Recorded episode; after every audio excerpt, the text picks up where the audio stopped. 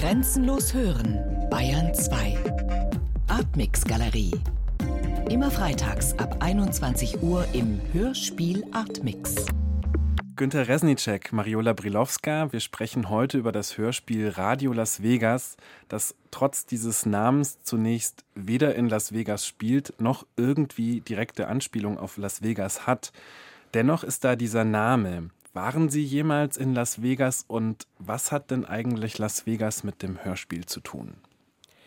Der Name kommt daher, weil wir was Glamouröses machen wollten. Also ich persönlich als Performance-Künstlerin versuche immer die langweilige Kunstperformance zu einem Art zu Art Entertainment zu verführen.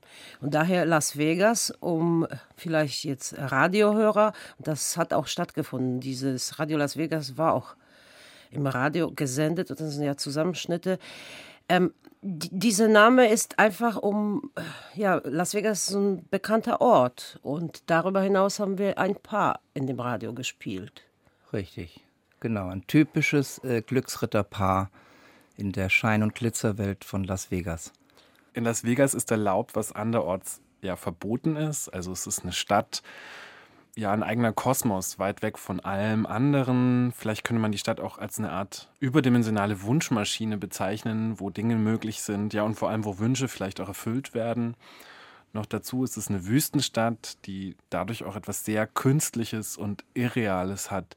Sind das Beschreibungen, die in irgendeiner Weise auch mit diesem Hörspiel zu tun haben? Ja, ja, total. Weil diese Sendung, die wir damals gemacht haben, Radio Las Vegas, fand statt innerhalb eines äh, Stadt Teilradios oder so Untergrundradios oder Nachfolger von Piratenradios. Und die sind wieder von, davon abgeleitet, dass also vom Bürgerradio, also Anliegen von Bürgern, die sind nicht so besonders attraktiv. Auch wenn manche Bürger nach Las Vegas gehen. Also wir waren so richtige Wüstlinge, also Ausnahmezustand war das. Wir sind da auch rausgeflogen aus diesem Sender. Und dann jetzt 15 Jahre später bei BR. Ja, gelandet. Sie sprechen von FSK Hamburg, also Richtig. Freies Sendekombinat Hamburg, also ein Bürgerradio, das auch mit Gebühren finanziert ist, zu einem kleinen Teil aber nur.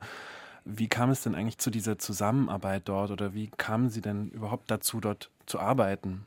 Ja, also ähm, FSK ist ein, also ein Zusammenschluss von einer Anbietergemeinschaft, die aus ähm, mehr oder weniger linksgerichteten Radiogruppen bestand, die aus dem offenen Kanal Hamburg entstanden ist und die dann eine äh, Lizenz beantragt haben und irgendwann 98, 97 eine Vollfrequenz bekommen haben. Und äh, ich hatte mit einigen Kollegen dort eine Radiosendung über experimentelle Musik und dann waren wir praktisch schon in einer Musikredaktion drin.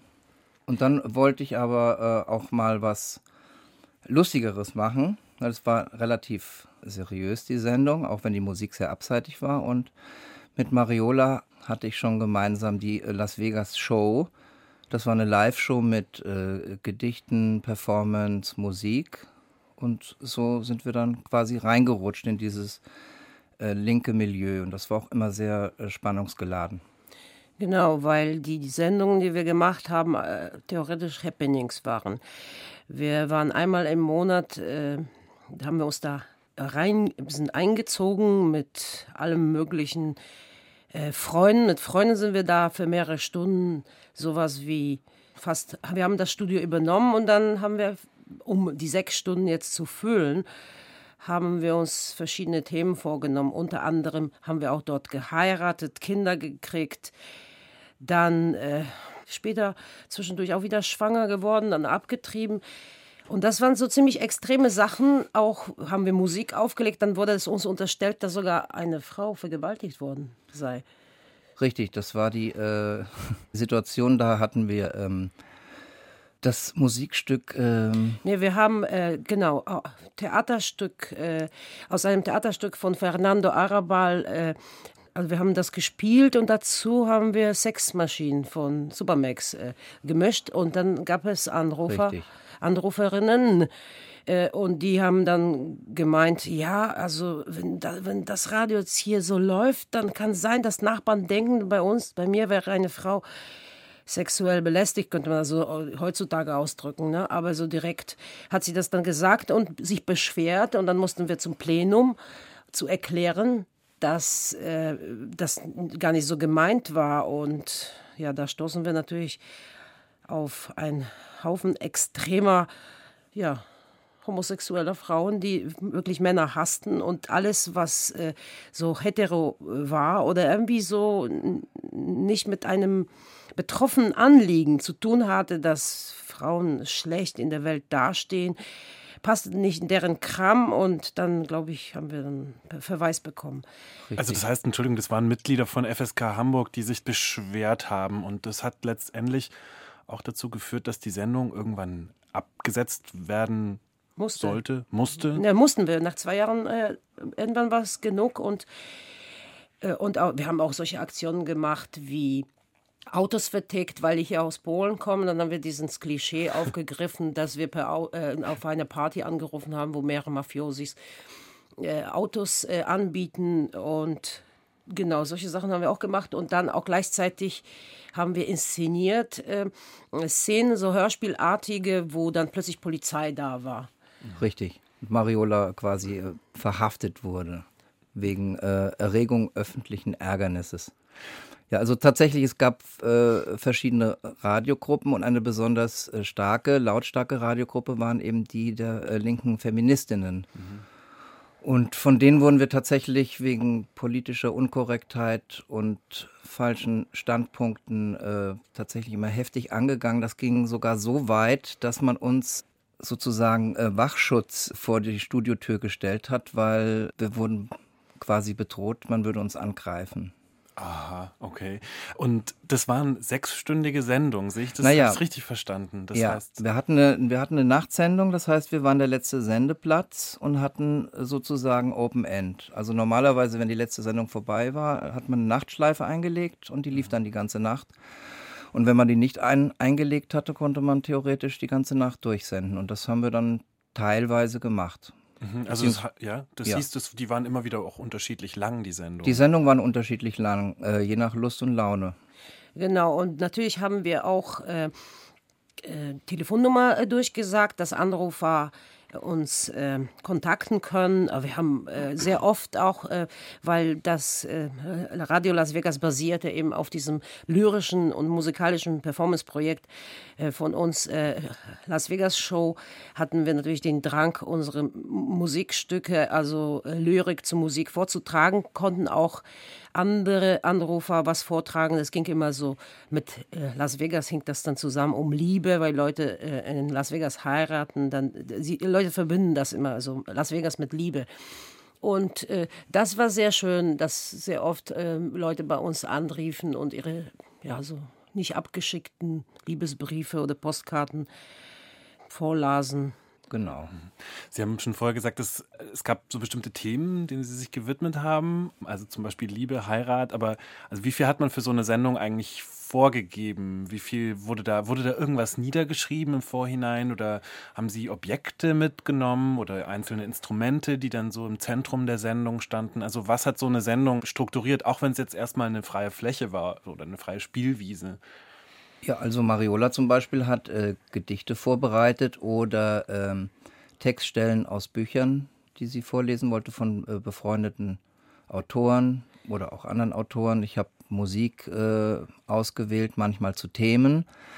Aber äh, letztendlich hing es immer ganz stark von der Publikumsresonanz äh, ab, wie die Sendung verlaufen ist, oder von den Gästen, die wir ins Studio eingeladen hatten. Wir hatten also auch Musiker oder andere Performance-Künstler, die dann eben sozusagen äh, nochmal was mitgebracht haben. Aber letztendlich war die Sendung sehr offen und frei und man wusste auch nicht, wie es enden wird. Ich, habe schon so, also weil ich ja von der bildenden Kunst auch komme oder bildende Künstlerin nach wie vor bin, für mich war das so ganz wichtig, schon mit den Requisiten und Objekten zu arbeiten. Also einmal haben wir zum Beispiel, habe ich mitgebracht Dia-Projektor, weil ein, wir haben auch Briefe bekommen, also Leser, also Hörerbriefe und Sendungen, die haben uns Geschenke geschickt. Und ein Typ hat irgendwie so ein, ein Hörer hat eine Packung mit Dias geschickt. Also die waren natürlich, weil wir so ein bisschen am Rande oder extremere Sendung machten. Wir haben natürlich keine irgendwie so Blumen-Dias bekommen, sondern verstummelte Puppendias und es war klar, also habe ich jedenfalls, um die Resnicek zu zeigen, habe ich diesen Dia-Projektor mitgebracht und haben wir uns immer diese Dias angeguckt und dabei konnten wir auch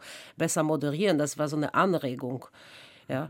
ja. Das, das war das. Oder zum Beispiel auch so wirklich, einmal habe ich, äh, haben wir in der Sendung gehabt, äh, meine damals äh, weiß nicht, 13-jährige Tochter mit ihrem äh, Freund, da haben wir ganz viele, habe ich ganz viele äh, Kleidungsstücke mitgebracht und da haben wir damit gespielt quasi, ne? damit wir was zu reden haben und damit, das hat sich so auf der Basis der Requisite auch sehr oft ergeben. Ja. Mhm. Würden Sie das eigentlich mit den Begriffen Performance beschreiben? Müsste man das mit dem Begriff Performance beschreiben oder ist es eigentlich eher was anderes? Oder ist es einfach nur Improvisation? Und inwiefern würde sich das dann von anderen Begriffen, also zum Beispiel auch sowas wie Schauspiel, einfach abgrenzen? Also wir hatten tatsächlich auch Schauspieler äh, eingeladen, die dann wirklich vorbereitete äh, Situationen durchgespielt haben oder gesprochen haben. Und ich würde sagen, es ist eine, eine Mischform. Es war teilweise Performance, Performance von Ideen, die wir hatten. Und teilweise war es auch tatsächlich improvisiert zum großen Teil. Ja, und das, also das, diese Form des Radios, wir setzen das nach wie vor fort, obwohl, und auch gleichzeitig bei diesen Live-Performances, die wir gemacht haben, also La Las Vegas Show, also ich persönlich habe da, dabei gemerkt, dass ich sehr großen Erzähldrang habe. Also so eine Art, äh, also man geht äh, vors Mikro und dann hat man das zu erzählen und alles, was man sich vorher vielleicht geschrieben hat, fällt äh, wegen dieser Situation entfällt. Das heißt, wir beide sind keine Schauspieler und haben wir eigentlich die Texte in dem Sinne nicht auswendig gelernt. Auch mit den Songtexten hatte ich große Probleme, die auswendig zu lernen. Und daher sind wir auch später im Radio äh, äh, gelandet, weil das auf der Bühne nicht funktioniert hat, weil ich da immer schon mit diesen Zetteln gestanden habe. Und da war ich ja quasi nicht diese Sängerin, ja, also mhm. weil ich immer mit diesen Zetteln da war. Ja. Aber das ist schon so eine Art improvisiertes äh, Radio und äh, es es, es, grenzt sich aber wiederum von der typischen Performance äh, ab, weil die typische Kunstperformance genauso eingeprobt ist wie äh, bei, bei Schauspielern. Also es ist schon so ein Happening, das mhm. Ganze. Gab es bestimmte Radioerlebnisse, die Sie früher als Kind hatten, die vielleicht auch für diese Form des Radiomachens interessant sein könnten? Muss ich sagen, ich persönlich eher nein. Also ich bin mit, äh, mit Langspielplatten und Hörspielen aufgewachsen. Mhm. Und ähm, ich hatte eigentlich ganz lange oder nie einen wirklich, äh, wirklichen Draht zu, zu, zur Radiokunst. Also entweder war ich noch zu jung oder ich hatte mich mit anderen Sachen beschäftigt und ich bin dann auch mit Anfang, Mitte 20 nach Hamburg gezogen und da gab es eigentlich für mich in der äh, öffentlich-rechtlichen Radiolandschaft nicht wirklich was Interessantes. Deshalb äh, war es ja auch toll, dass dieses FSK sich gegründet hat.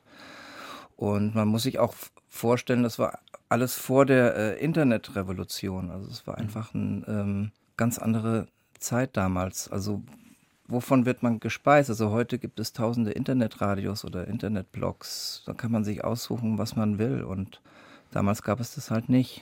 Ja, das Radio war steifer, aber ich persönlich muss, also von meiner Seite sagen, ich, ich also außer Radios hatte ich kein einziges Mediengerät zur Verfügung. Also bei uns zu Hause gab es nur Radio. Und äh, das hatte dann eine Antenne, die aber dann weg war. Da musste man eine Gabel da reinstecken, dann konnte man was empfangen. Also ich habe nur Radio gehört und ich habe mich halt, äh, Fernseher hatten wir auch nicht.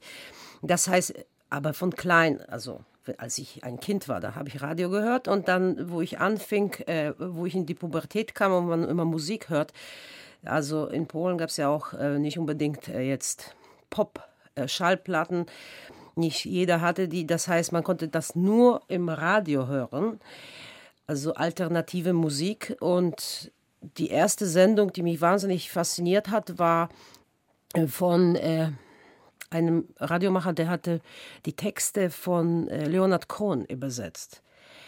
Äh, die Songtexte. Also das musst du dir jetzt vorstellen, als Fremdsprache hatte ich nur Russisch, das heißt Englisch war Tuvu Wabuvu. Ich, ich verstand die Songs nicht. Sagen wir mal so, Beatles habe ich nie gehört, aber so andere Alternativmusiker. Äh, äh, und dann war da eine andere Welt plötzlich. Diese Post-Bitnik-Welt, die mich wahnsinnig fasziniert hat. Also ähm, mit Radio konnte ich sehr viel anfangen. Deswegen bin ich auch sehr heiß, äh, hat mich das sehr angesprochen, eben als Resnicek da mit diesem Format. Also er hat das klar gemacht bei FSK. Und dann haben wir dabei, habe ich auch, glaube ich, dann moderieren oder äh, gelernt. Parallel hat, war, wirkte ich in so einer Literaturgruppe, Liv Ullmann Show, und das war so gleichzeitig. Also das war für mich so eine Art Untergrund-Performance-Schule, dieses Radio. Sie haben sich dann nach 15 Jahren ähm, dazu entschlossen, mehr oder weniger, nachdem auch diese Sendung eben nicht mehr äh, ab, abgeschafft wurde, gewissermaßen von FSK Hamburg, äh, haben Sie sich entschlossen, das Material wieder aufzugreifen und zu einem Hörspiel umzuarbeiten. Weshalb denn eigentlich? Ja, also ähm, wir hatten es uns zur Angewohnheit gemacht, damals die äh, Videobänder, auf denen die Sendungen aufgezeichnet worden sind, dem Sender zu entwenden und bei uns zu Hause einzulagern. Und wir hatten dann irgendwann aus zwei Jahren Sendungen, jeden Monat mehrere Stunden, hatten wir halt ein ziemlich großes Archiv und eigentlich äh, schwelte dieser Wunsch über die ganzen Jahre, irgendwann mal dieses Archiv aufzugreifen und ähm, sozusagen the best of daraus äh, rauszuziehen und zu montieren und irgendeiner Weise zu veröffentlichen oder weiterzuentwickeln. Aber das, ja, das, ja, also die Zeit hat dazu gespielt. Und zwar 15 Jahre zuvor A, mit dem Material habe ich mir nie erträumt, äh, zum öffentlich-rechtlichen Sender gehen zu können.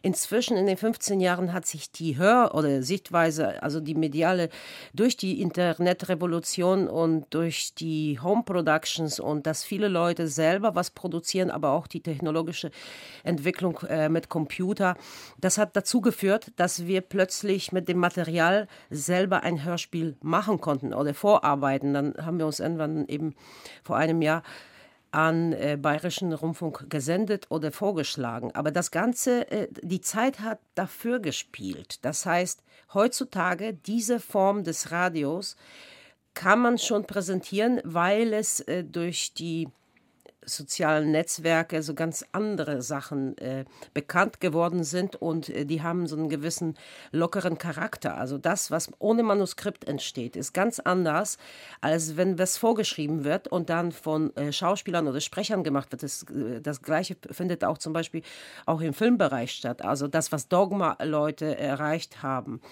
Und äh, das ist, das hätte man eigentlich, das hätte man nicht machen können vor 15 Jahren, wo das Filmmaterial noch äh, existierte und sehr teuer war, irgendwie Filme zusammenzuschneiden, weil man weil es einfach äh, kostenspielig war. Mhm. Und da, da, dafür gab es auch nicht diese äh, Montagetechnik. Und heutzutage kann man, also ich habe persönlich das wirklich auch schon damals immer kassettenweise geschnitten, äh, diese Sendungen zu kurzen Sendungen. Aber das war technisch irgendwie nie, nicht gut genug. Und sogar hatten wir ein Angebot, eine Schallplatte äh, daraus zu machen, aber wir konnten das nicht realisieren. Wir hatten diese Mittel nicht dafür. Mhm. Vielleicht könnte man ja auch, also das jetzt aufnehmen, vielleicht könnte man da ja auch ein bisschen von einer Art, naja, einem professionellen Dilettantismus sprechen, der auch was mit Internetgeneration in dem Sinne zu tun hat, als eben dieses äh, Down-Top-Verhalten, also dieses Inhalte generieren, einfach im Homestudio, irgendwie zu Hause, was ja dieses Improvisierte auch nochmal hat, dass das was ist, was auch einfach mittlerweile stärker in die Medien gedrungen ist, in die, sagen wir mal, etablierteren Medien vorher. Würden Sie das als professionellen Dilettantismus vielleicht sogar beschreiben oder wie würden ja, Sie ja. das beschreiben? Aber das nennt man eigentlich genialen Dilettantismus. Oder genialen Dilettantismus, Ja. weil Professionelle waren wir ja alle mal. Nur es geht darum, dass man sich so eine Art äh, Kindlichkeit oder eben diesen Dilettantismus oder diesen Jungfräulichkeit bewahrt, dass man nicht versucht, äh, kunstgewerbemäßig äh, ähm, was vorzubereiten, dass es so klingt, äh, sondern tatsächlich aus dem improvisierten Material tatsächlich dann eben eigentlich professionell geschnitten hat. Ne? Richtig, ja. Aber ich, ich komme äh, halt, ich habe angefangen, äh, freie Kunst zu studieren mit äh, eben da, damals in den 80ern, da gab es ja die neuen Wilden, die haben auch so gemalt wie die Kinder. Und das war das, das Tolle daran, dass man sich so gewagt hat, und zu versetzen in diese Rolle der, des, des frechen Kindes. Ja? Ähm, und diese Wellen kommen immer wieder und jetzt ist vielleicht, ich weiß nicht, jetzt ist gerade die Zeit dafür ganz gut gewesen. Mhm. Ja, man könnte es vielleicht auch äh, vergleichen mit improvisierter Musik oder Jazz. Also auch die, die Sendung, die ich vor Radio Las Vegas dort auf FSK hatte, beschäftigte sich äh, mit diesen Themen. Man könnte es vielleicht damit vergleichen, weil ähm, in der improvisierten Musik oder im, im, Jazz entstehen halt dadurch, dass etwas nicht abgesprochen oder äh, notiert ist, können Sachen entstehen, die ansonsten nicht entstehen, sozusagen also Magic Moments. Dafür muss man natürlich auch hinnehmen, dass viele äh, nicht Magic Moments äh, auch entstehen, die vielleicht total daneben gehen oder langweilig sind. Das ist, das ist klar. Aber stimmt schon, wir wollten nicht so tun, als ob, sondern wir wollten tatsächlich uns selbst so weit stimulieren, die Zuhörer, die Gäste, dass wirklich so die, die Masken fallen und dass wirklich in dem Moment Poesie entstehen kann. Mhm. Oder auch totaler Nonsens. Das schließt sich auch beides nicht aus. Genau, also es, es, genau es war schon zum Teil auch infantil, aber ich würde mal sagen, äh, intelligent infantil. Wir, ja, wir wurden aber auch oft angerufen und beschimpft, was wir da so machen. Manchmal aber wir haben auch natürlich diese Sendung Alkohol getrunken und dann irgendwann später, vielleicht haben wir uns dann so wie am Stammtisch geäußert oder weiß was ich. Halt ohne Barriere, ja.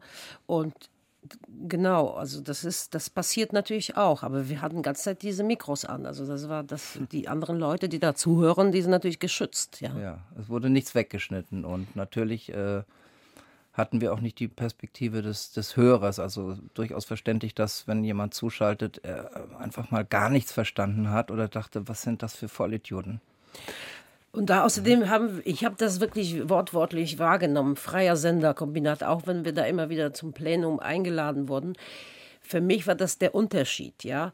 Wenn man, äh, ich habe auch freie Kunst gleichzeitig oder da gerade schon zu Ende studiert gehabt, aber für mich hieß es ich habe keinen Vorgesetzten und in dem Sinne nicht ein Ziel, jemandem zu gefallen. Auch wenn ich wusste, dass das, was ich vorlese an meinen Texten, weil es gab immer wieder Leute, die dann natürlich angerufen haben, ne? ja angerufen haben, Komplimente gesagt haben. Ich war mir schon meiner schon sicher, was meine Texte angeht. Aber wenn wir dann frei moderiert haben, da gab es ja immer wieder auch grenzliche Situationen. Mhm. Ich stelle mir das jetzt so vor, nach 15 Jahren hat man dieses ganze Material. Es ist un unglaublich viel wahrscheinlich. Äh, wie schafft man es dann, aus diesem Material 50 Minuten Hörspiel zu generieren? Und auch noch, und das ist sozusagen die zweite Fragerichtung, die da drin steckt, auch eine Art von Dramaturgie zu schaffen. Ja, also man hat natürlich ein bisschen äh, Angst vor diesem Berg an Material und da haben wir einen kleinen Trick angewandt und haben sozusagen, äh, wir haben eine Party organisiert, die mikrofoniert waren und haben sozusagen das äh, Las Vegas-Konzept ins Wohnzimmer und nach heute geholt, haben diese Party aufgezeichnet mit mehreren Mikrofonen und haben uns erstmal daran gemacht, aus diesem neuen Material Sachen zu montieren. Und also eine richtige Party. eine richtige Party mit Essen und Trinken mhm. und mehreren Tischmikrofonen und das wurde komplett aufgezeichnet und daraus haben wir dann erstmal äh, kleine Szenen und äh, Trailer montiert, die wir dann auch äh, mit vorgeschlagen haben. Also zuerst wollten wir äh, heutiges Las Vegas Radio mit dem Archivmaterial mischen. Es hat sich dann aber im Zuge der Arbeit äh, so ergeben, dass jetzt praktisch die ganze Sendung äh, aus Archivmaterial be äh, besteht. Und so haben wir uns dann Zugang geschaffen und da muss man sich durchquälen erstmal. Und ähm, wenn man sich da durchquält mit einem großen Konzept, kommt man dann nicht, nicht wirklich weiter, sondern man muss erstmal reinstechen, sich was rauspflücken und anfangen. Und dann ergibt sich das auch nach und nach so eine Art Dramaturgie. Also da Radio Las Vegas ja viel mit Liebe, Liebeskummer, Geburt und so weiter zu tun hatte, ist es auch ein bisschen so aufgebaut wie im Lebenszyklus. Also am Anfang äh, wird ein Kind vielleicht gezeugt und am Schluss in der Radiosendung ist es dann auch plötzlich da und liegt auf dem Mischpult als Baby. Und äh, meine Vorgehweise war eher so, ähm, dass wir hatten irgendwie ungefähr zur Verfügung 20 Sendungen. Dann, äh, also zuerst mussten wir einfach nur gucken, was technisch geht. Das heißt, die ganzen technisch schlechten sind weggefallen. Und dann haben wir uns aufgeteilt, die Arbeit. Dann hatten wir vielleicht 15 Sendungen, jeder wie sieben oder acht. Und es ging eigentlich so, dass jeder erstmal vorgeschnitten hat aus dem, was überhaupt interessant ist. Jetzt aus sechs Stunden, na gut, davon war die Hälfte vielleicht Musik, ja. Dann aus drei Stunden tatsächlich sind oft 15 Minuten oder 20 Minuten nur über gewesen. Und äh, dann hat man wie so ein Puzzle und wir hatten natürlich, äh, das hat aneinander angepasst und dann noch auch gekürzt und äh, wir hatten natürlich eine äh, dramaturgische Betreuung vom Sender, wofür ich wirklich sehr dankbar bin und davon habe ich auch was gelernt. Aber ursprünglich, alles, aber als wir anfingen, dachte nee, das werden drei Sendungen. Wir hatten richtig dicke Hose schon an und dachten, äh, wir müssen jetzt, wir kriegen bei Bayerischen Rundfunk jetzt äh, immer äh, so eine ganze Nacht, ne? Ja. Im Monat, weil das so geil ist. Und dann haben wir selber aber auch dabei gelernt, ist eigentlich am Ende jetzt dank der Betreuung von, von der Redakteurin, ist tatsächlich jetzt so eine Sendung geworden, wo ich das Gefühl habe, dass man denkt, wenn man das hört, dass es in einer Nacht stattgefunden hat. Mhm. Ja, und da wundert man sich als Zuhörer, wie haben sie das denn hingekriegt, dass hier ständig da neue Leute dazukommen und äh, weil natürlich das geschnitten ist, das hört man schon, dass es geschnitten ist, ja. Ja. Aber das ist am Ende wie aus einem Guss geworden. Mariola Brilowska in den Hörspielen, aber auch in ihren Performances oder sonstiger Arbeit, da kommen sie eben immer wieder auf Polen zu sprechen, also das Land, in dem sie geboren sind, äh, was man auch an dem leichten Akzent hören kann natürlich. Man hat auch das Gefühl, das wird manchmal vielleicht sogar bewusst überzeichnet, wage ich jetzt mal zu sagen. Welche Bedeutung hat denn dieses Spiel mit der Herkunft und inwiefern ist es denn auch ein Spiel mit der Sprache, also sozusagen das ästhetische Feinmaterial auch dieses Hörspiels gewissermaßen? Naja, also das ist klar. Also ich bis 20 äh, lebte ich tatsächlich in Polen. Das, das prägt sehr. Also Jugend prägt, das weiß jeder. Der schon dann, wenn er 30 geworden ist, äh, spätestens dann weiß er, dass, also da bildet sich der Charakter bis 20, ja. Oder naja, vielleicht bis 25, aber das die ganze Person. Und ähm, da ist ganz viel Material. Und darüber hinaus, äh, das habe ich schon sehr oft äh, äh, aus dem Grunde ausgeschöpft, weil in Deutschland die Leute viel, viel zu wenig über Polen, gegenwärtiges oder modernes Polen wissen. Die wissen immer nur Zweiten Weltkrieg. Und die Polen, das, in Polen den Leuten geht es genauso. Also wenn ich in Polen bin oder über Deutschland berichte und meine Freunde mitbringe, die wundern sich immer weil äh, die Polen nur mit Kriegsfilmen aufgewachsen sind und es gibt sehr wenig natürlich Spielfilm mhm. in Und wenn ich da nochmal einhaken darf, also worauf ich auch so ein bisschen hinaus wollte, ist diese Frage der Zweisprachigkeit. Wenn es sozusagen nicht die Muttersprache ist, dann bleibt man ja vielleicht manchmal bei bestimmten Worten gar nicht nur an dem Sinngehalt hängen, sondern manchmal nimmt man eher das Buchstäbliche, was man eben auch manchmal so bei dem Spiel mit der Sprache in diesem Hörspiel auch merkt, dass einfach mit Worten gespielt wird, vielleicht genau aufgrund von dieser Aufmerksamkeit, dieser anderen Aufmerksamkeit, die man dadurch hat. Ja, genau. Also dieses, ja, am Anfang zum Beispiel hatte ich so eine Situation, als ich in Deutschland mit der deutschen Sprache äh, zu kommunizieren äh, begann, dass für mich das Wort Maus mit, mit der Ameise, aber ich habe irgendwie Ameis gehört, ja, also Maus und Ameis, weil die, die kleiner ist. Also tatsächlich äh, nehme ich das anders, ja, wahr, die deutsche Sprache.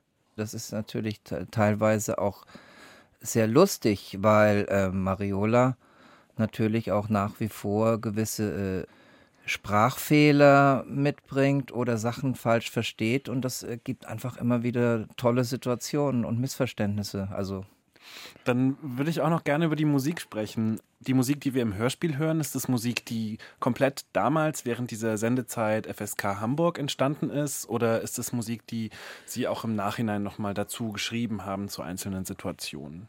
Ja, also die ganze, äh, ganze Trailermusik ist neu einige Soundeffekte und äh, Geräuschhintergründe äh, musikalische sind neu. Es gibt allerdings auch äh, Musik, die tatsächlich dort live im Studio gemacht wurde mit Gästen. Mhm. Also mit äh, das Mikrofon ähm, klackern und äh, Keyboard dazu spielen. Aber sag ich mal, so insgesamt das Sounddesign, Musikdesign äh, des Hörspiels, das ist neu. Mhm. Und Also ich habe auch mal so ein bisschen reingehört in ihr musikalisches Solo-Projekt. Ich weiß nicht, wie aktiv sie da gerade sind, aber das klingt ja sehr stark nach so diesen elektronischen Soundwelten der 70er, 80er Jahre, Synthesizer-Musik, so ein bisschen so ein Klang, der damals vielleicht mit so einem gewissen Utopismus, mit so einer rosigen Zukunft auch in Verbindung gebracht wurde.